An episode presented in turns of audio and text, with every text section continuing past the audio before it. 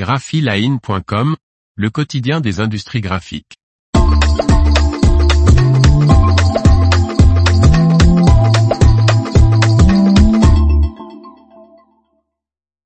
Croissance et investissement, avec élargit ses compétences et augmente sa productivité.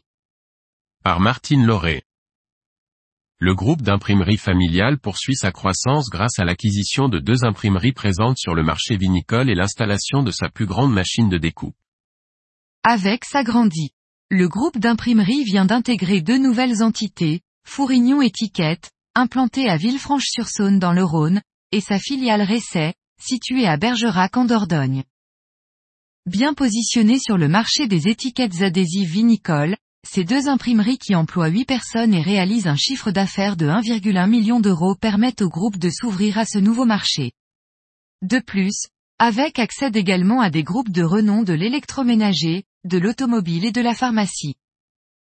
En plus de l'arrivée de deux nouvelles entités, le groupe va installer à l'imprimerie Giflex une nouvelle machine de découpe d'une laisse de 450 mm, la plus grande de tous nos ateliers, souligne-t-il.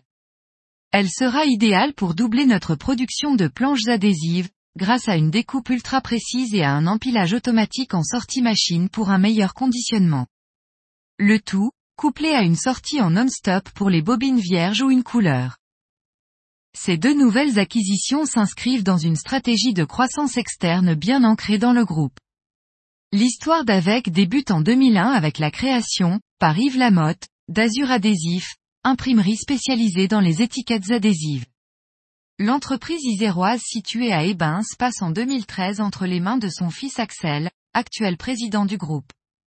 Suit une première acquisition en 2016, celle de Mexichrome Impression dans les Alpes de Haute-Provence, puis une deuxième en 2019, l'entreprise rodanienne Giflex. Une quatrième entité arrive en 2021, le studio, agence de création. Le groupe avec est né. Il a réalisé un chiffre d'affaires de 9,2 millions d'euros en 2022 et compte aujourd'hui 51 salariés. L'information vous a plu n'oubliez pas de laisser 5 étoiles sur votre logiciel de podcast.